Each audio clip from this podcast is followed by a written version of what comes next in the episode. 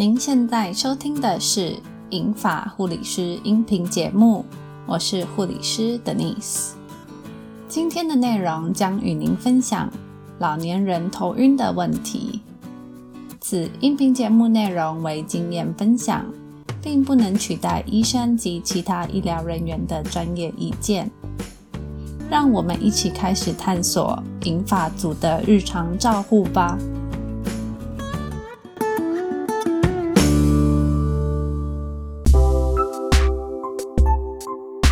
里的长辈是不是也曾经抱怨过头晕不舒服呢？头晕的状况在老年人中相当普遍，许多时候头晕的现象会在休息后缓解，也因此往往头晕的问题就没有即刻被重视。但如果头晕的频率越来越高，或是头晕带来的问题影响了生活作息，就会进而对老年人的生活品质大打折扣。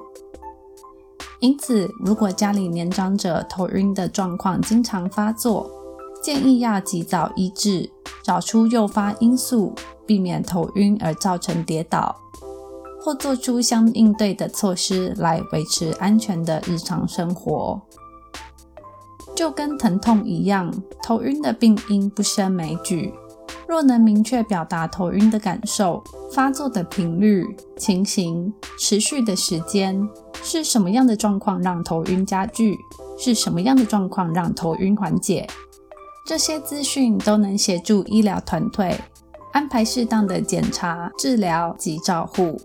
头晕的感受很主观，临床上当病人有头晕的状况时，护理人员会陪同协助行动，并提供适当的辅具。待稍微稳定后，引导说出更多头晕不舒服的感受，例如是头重脚轻，还是天旋地转，是不是有伴随恶心呕吐。我们还要查看血糖值，了解疾病史及用药状况。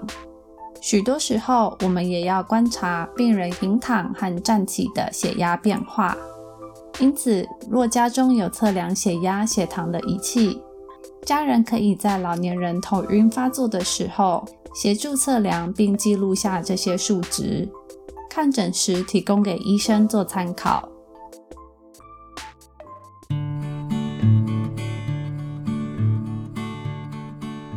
眩晕是一种症状，是头晕的其中一种类型。常见的眩晕症状包括。感觉四周景物都在移动，有天旋地转的感觉，可能伴随恶心呕吐，对光线噪音特别敏感。当移动头部或变换姿势时，头晕加剧；而平躺或静止不动时，会有好转。造成年长者眩晕的原因可略分为五类，分别为耳朵性原因、心理性、外伤性、中枢性、内科性。以下会针对这五类做简单的说明。我们内耳里的前庭系统是维持人体平衡的重要器官之一。老化或感染可能造成内耳的平衡系统失常，而出现眩晕的问题。大部分此类病人会被给予针对症状的治疗药物，并搭配前庭系统的复健动作，像是耳石复位术。这种复健动作的过程并不太舒服，可能会有天旋地转的感觉。我也见过老年人在做第一次前庭系统复健的时候呕吐，他心里就很抗拒再做第二次。在给予鼓励并让他有心理准备之后，尝试了第二次，眩晕也好转了许多，能够自己下床上厕所。心理性原因则可能是因为受到已存在的情绪障碍而影响，例如恐慌症、焦虑症、忧郁症。外伤性原因则可能是在近期内有头部创伤后造成的眩晕。中枢性原因则是指与脑部有关的病变，像是癫痫、脑血管病变、脑血管阻塞、出血或长肿瘤。而造成了眩晕的问题。内科性原因，例如贫血、脱水、心脏疾病、内分泌疾病、代谢疾病或药物副作用，或自慰性低血压或血液循环不良而造成头晕。头晕的治疗与护理办法是配合检查，找出导致头晕的原因，并确保安全的移位。针对造成头晕的原因提供治疗之后，头晕的症状会逐渐缓解。在这复原的过程中，仍建议年长者们采渐进式活动，并将此养成习惯。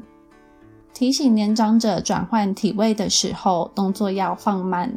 起床时，在床边坐一会儿，再慢慢站起来。头晕发作期间，最好有人陪同照顾。注意下床行进间的安全，当然，规律的生活作息及适度的身体活动，补充营养，确保足够的水分，充足睡眠都是相当重要。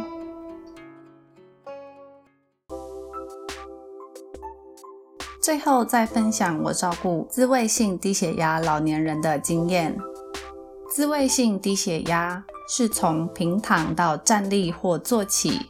三分钟后的血压有明显的降低，降低的幅度是收缩压下降超过二十毫米汞柱，或舒张压下降十毫米汞柱。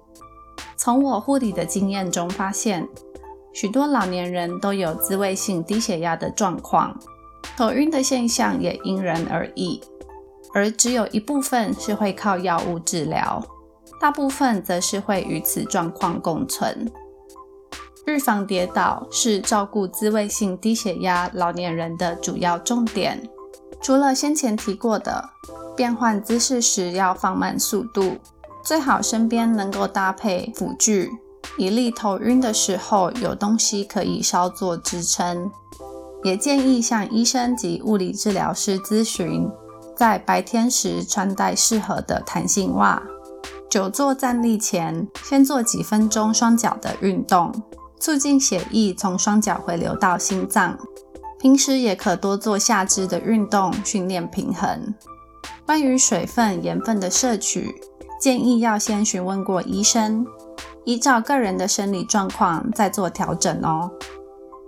当头晕伴随严重的头痛或视力模糊、听力丧失、说话不清楚、语词表达困难、手脚麻木。走路困难不稳，易跌倒，或老年人本身有心脏病或多种慢性疾病而出现了头晕的情况，建议尽速就医。谢谢您的收听，也欢迎到我们的脸书银发护理师粉丝专业按赞分享并留言给予我们建议，也可点入网站连结看完整的专题文章。如果您或您的家人出现了健康状况，请寻求专业及时就医治疗。谢谢，我们下次见。